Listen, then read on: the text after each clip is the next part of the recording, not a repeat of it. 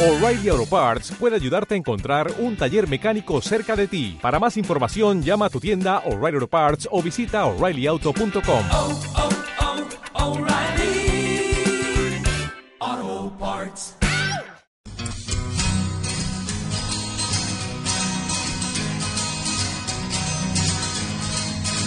Oh, oh, oh, oh. No busques más que no hay. Cuando el rey don San Fernando ya se preguntó ¿dónde está mi Betis? Betis. Oh, oh, oh, oh. No pienses más que no hay.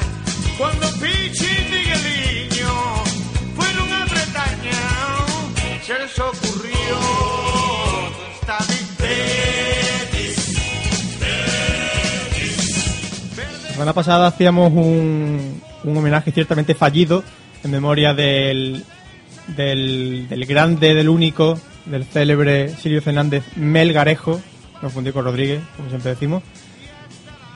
Hace 11 años, la semana pasada, que nos dejó el, el rockero sevillano, pero lo que no nos nosotros sí lo pensó y lo llevó a cabo de forma correcta el Betis, que en los prolegómenos del partido ante la Sociedad le brindó un homenaje más que merecido a un sevillista, pero que ha hecho uno de los himnos más universales del beticismo.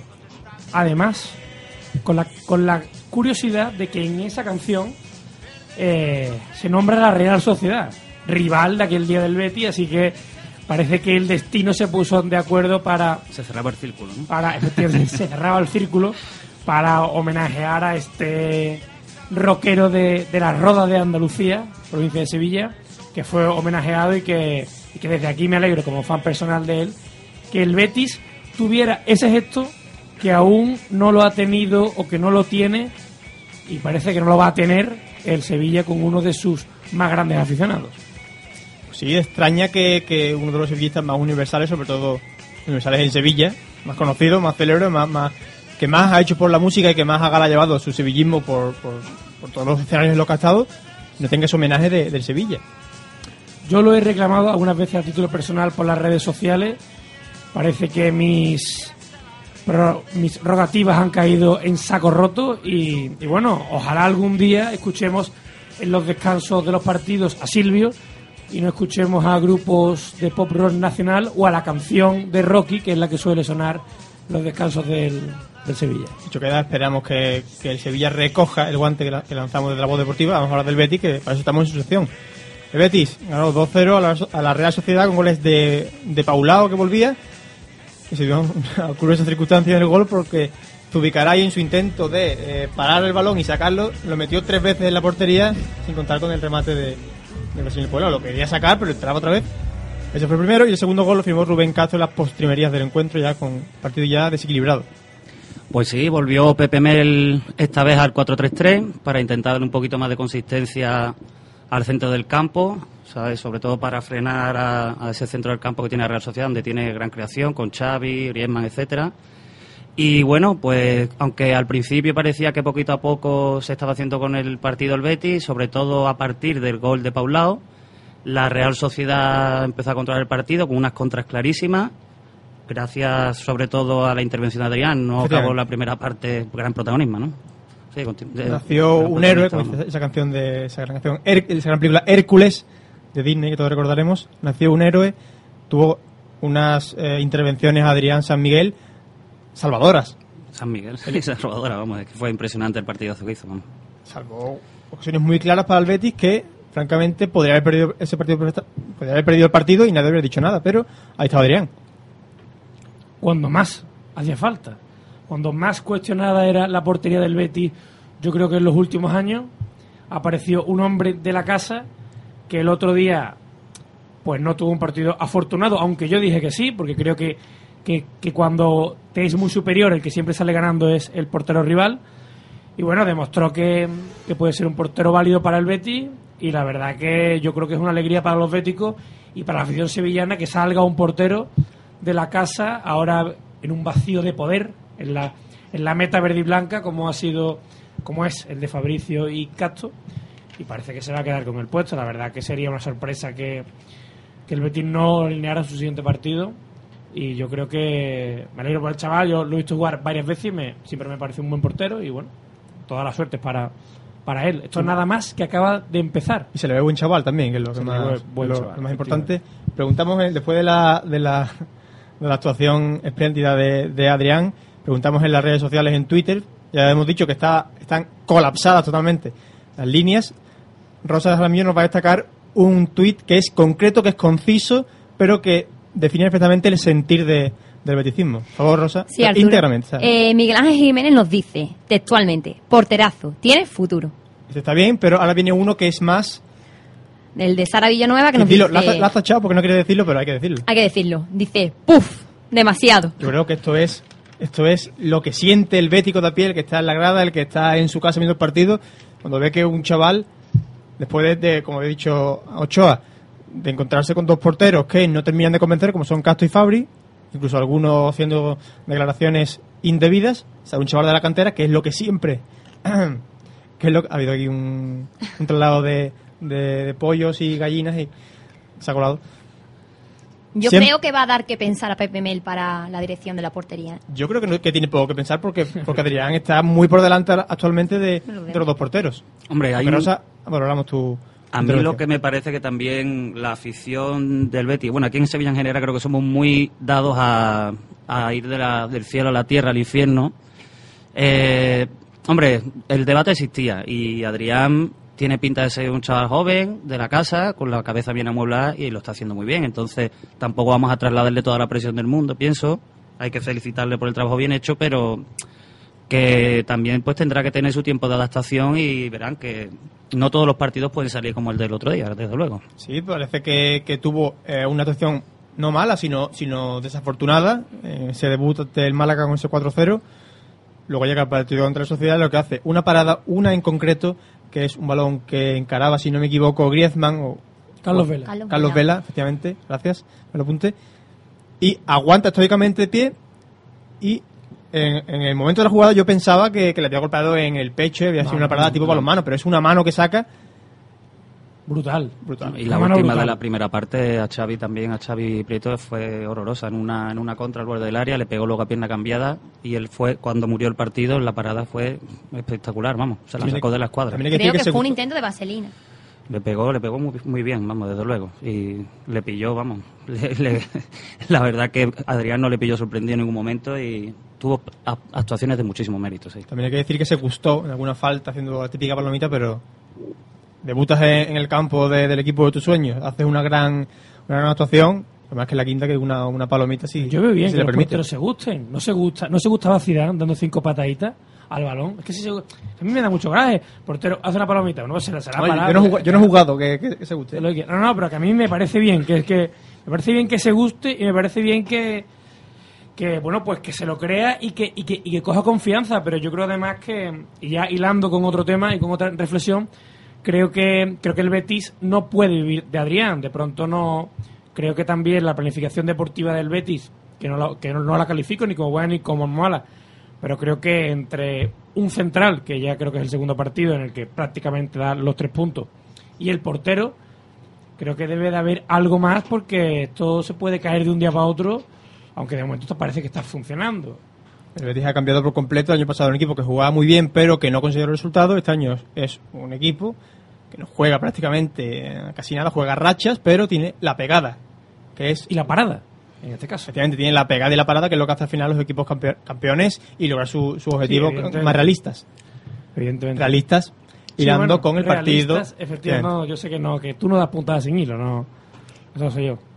A mí me gustaría destacar también, eh, a pesar de bueno las deficiencias que, que todos vimos en el partido que tiene el Betis, destacar la presencia de cinco canteranos en el once inicial, eh, la irrupción de Alex Martínez, que me parece que cuajó un buen partido. Siempre ha sido muy criticado Nacho, el cara triste que le llaman, un hombre que siempre, siempre cumple y que, hombre, lo que pasa es que siempre se le pide un poquito más arriba. Y yo creo que Alex Martínez, los minutos que ha jugado, sí que lo está dando. El Sí. problema será esa quinta tarjeta de, de Beñá. Veremos a ver cómo responde el Betis ante, ante eso, el próximo partido. Quinta tarjeta que se une a, a la roja de, de Mario, que vuelve a ser expulsado, vuelve por sus fueros. y, y que se perderá, parece que... En este caso, mm, una, una expulsión que no fue para nada merecida porque fue una, una Agarrón, aprieto.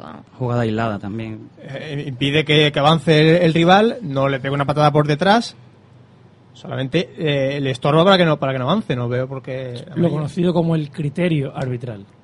Claro, Ah. pero ya era una doble amarilla.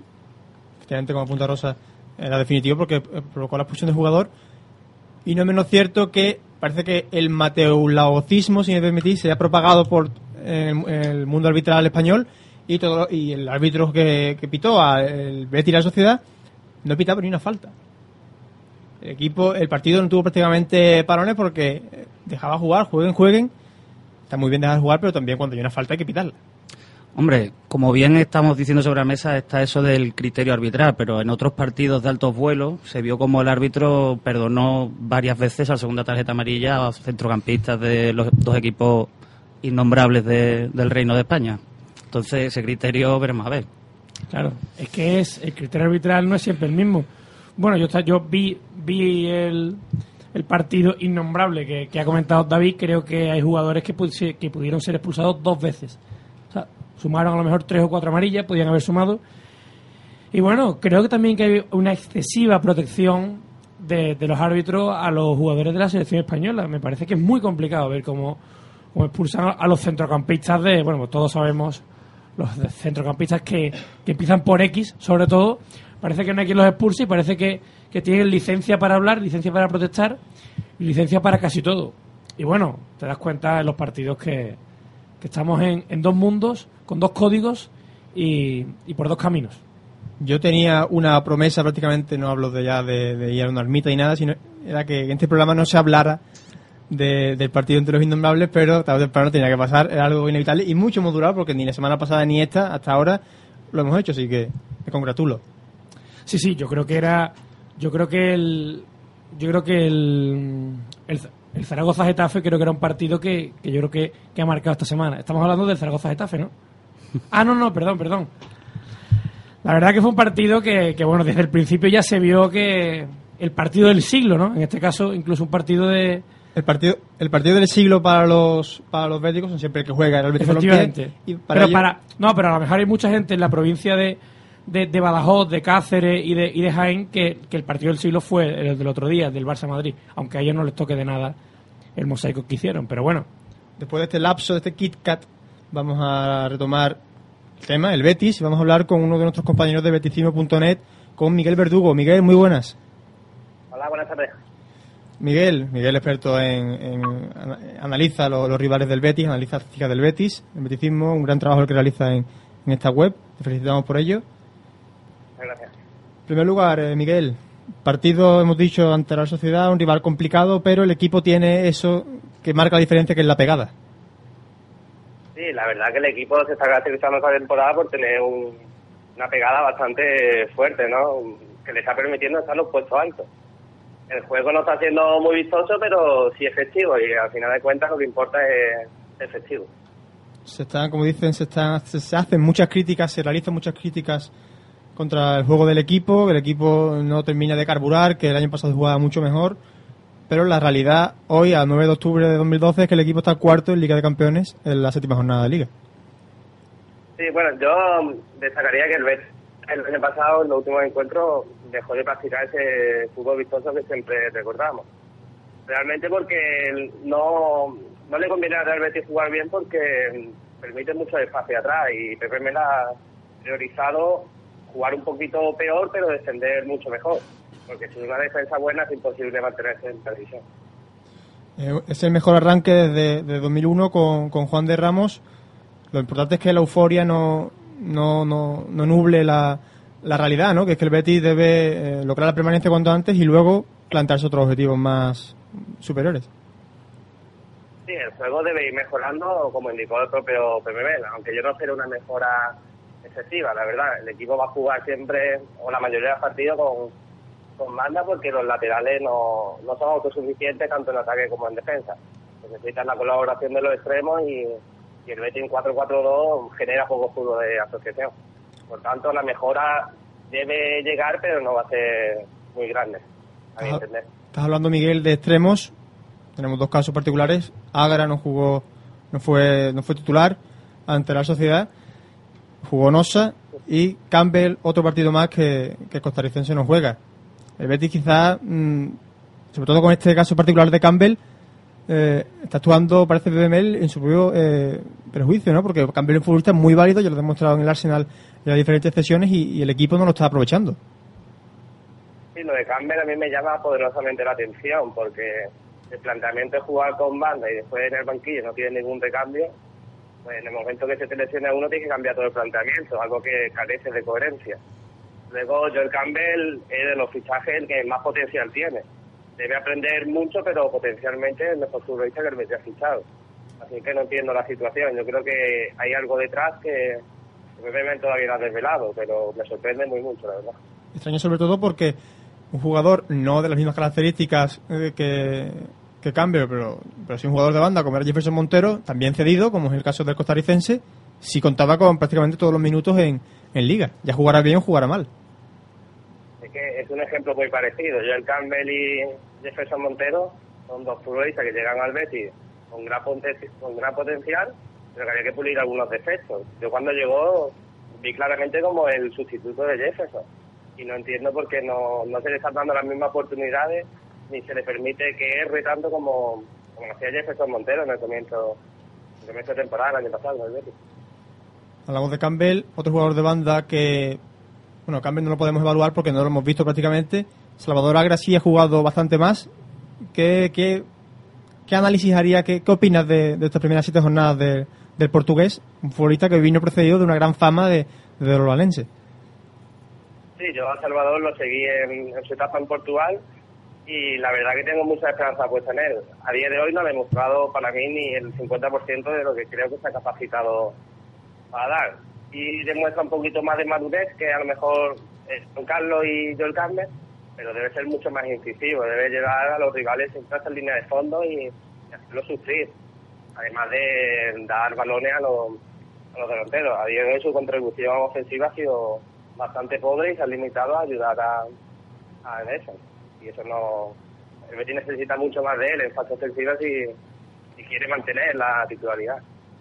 No fue titular el portugués, pero sí fue titular eh, Nosa y Giebor. Ahí parece, la gente no sabe de verdad en qué puesto jugaba Nosa en su anterior equipo y sobre todo en qué posición es la que más destaca. ¿Qué nos podría decir de Nosa para que la audiencia de la voz deportiva se haga una idea de, del puesto, de la situación en el campo en la que el nigeriano puede rendir más? Sí, a Noza también lo conozco y la verdad que sobre Noza se le han colgado muchas etiquetas que no corresponden en absoluto a su juego. Primero se dijo que era un medio centro defensivo cuando Noza desconoce totalmente esa posición y luego se le ha colgado la etiqueta del nuevo Maná. Maná era un, un futbolista que eliminaba rivales continuamente con efecto técnico. Noza técnicamente es, es un nulo, ¿no? ¿no?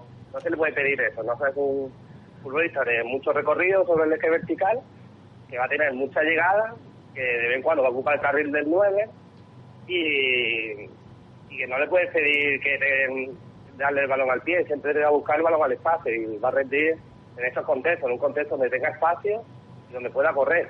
No le pida que te haga cambio de orientación, no le pida que te dé espacio al hueco porque no sabes eso.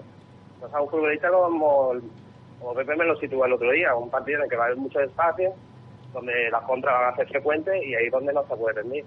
Quizás le afecta mucho, le, va en su contra que, que la gente le compare con, como tú dices, con, con, con Emaná, porque son dos futbolistas completos y que son dos futbolistas completamente diferentes, perdón.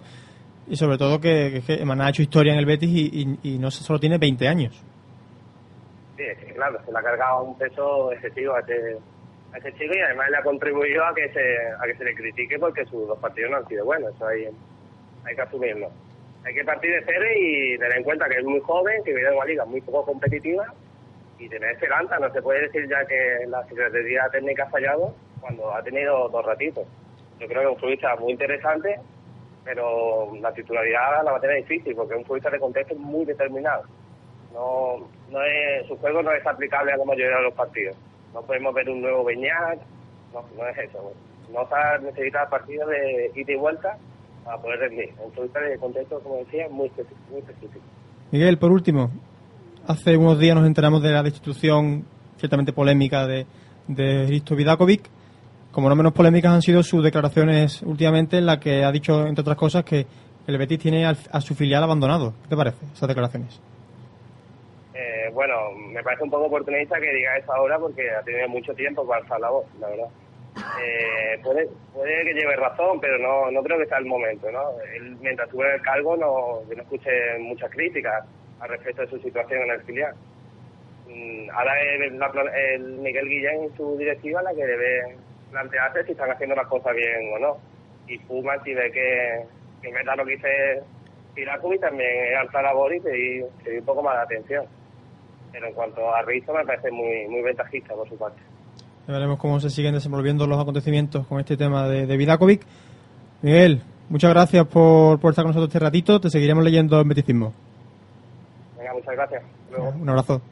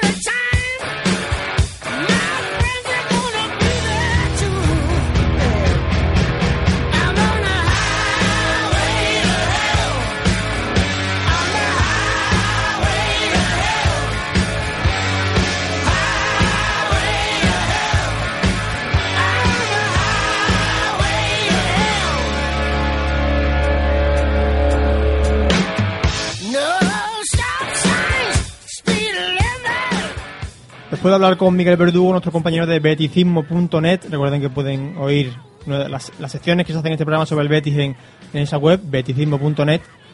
Mi amigo Álvaro Ochoa me ha comentado, oye, antes de terminar la sección, hay que mencionar ese apagón que hubo en, en el Llamarín antes de empezar el partido.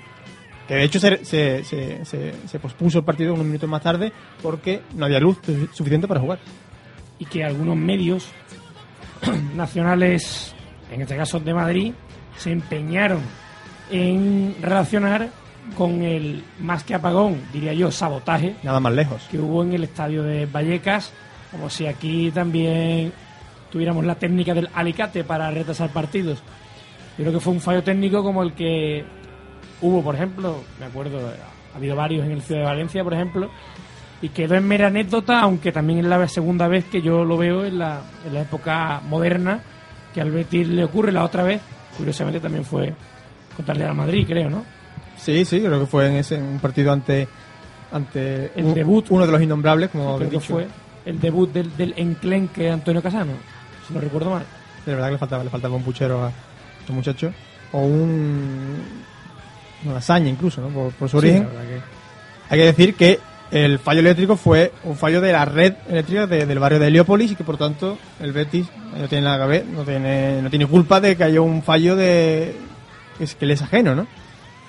Hombre, sí, la verdad que sobre todo en estas cosas lo que siempre se tiene que procurar es, es procurar es que los futbolistas no pierdan el tono del partido, no pierdan la concentración y bueno, pues yo creo que más o menos se logró y, y sobre todo pues que no se ponga no se ponga la gente nerviosa, ¿no?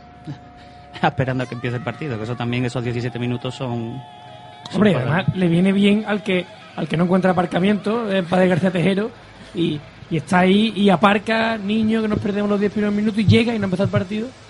Yo creo que, que por lo menos por esas personas que tuvieron su día de gloria y que no llegaron al, al partido a su hora.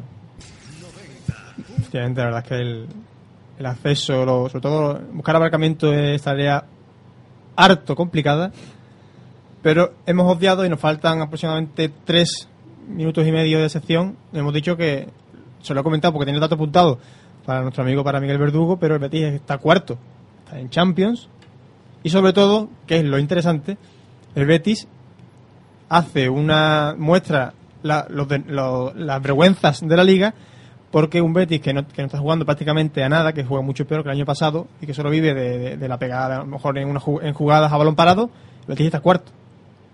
Sí, eso te, te demuestra que... Con todo el respeto para, para el Betis, que ojalá siga jugando así y gane la liga. Sí, claro. hombre, evidentemente, pero te, te das cuenta que aunque hay equipos superiores, como por ejemplo lo, lo, lo creo yo que es el Sevilla al Celta, o lo puede ser el Valladolid al Español, por ejemplo, eh, te das cuenta que hay muchos partidos durante la liga que lo deciden detalles y, y te fijas que, que esos detalles, si los sumas, si sumas el partido del otro día donde jugó bien Adrián, sumas el partido de donde jugó mal Jaime, el portero del Valladolid, sumas el partido del Español donde también estuvo Paulo presente, te das cuenta que tú haces una, una, una suma de aprovechamientos de fallos y estás ahí arriba. Y estos fallos, estos puntos no te los quita nadie. El Betis podrá empezar a jugar bien, ahora es lo típico, el típico tópico de que empieza a jugar, bien y pierde y todo el mundo y ya te van a regalar ti- titulares. Pero me refiero a que esos puntos no los quita nadie ante rivales que bueno que algunos partidos bueno pues el Betis debería dicen de- por esa justicia divina debería tener menos puntos pero bueno ahí está y, y, y que le quiten lo bailado y lo ganado en este caso El invierno está llegando, ¿no? Como dirían en aquella, el invierno está llegando en aquella serie. Todo lo que se va a hacer a de y los puntos. polvorones parece que Mel se los va a comer así que Hombre, yo creo que a pesar de todo lo crítico que, que soy yo normalmente con el juego del equipo, hay dos cosas muy positivas.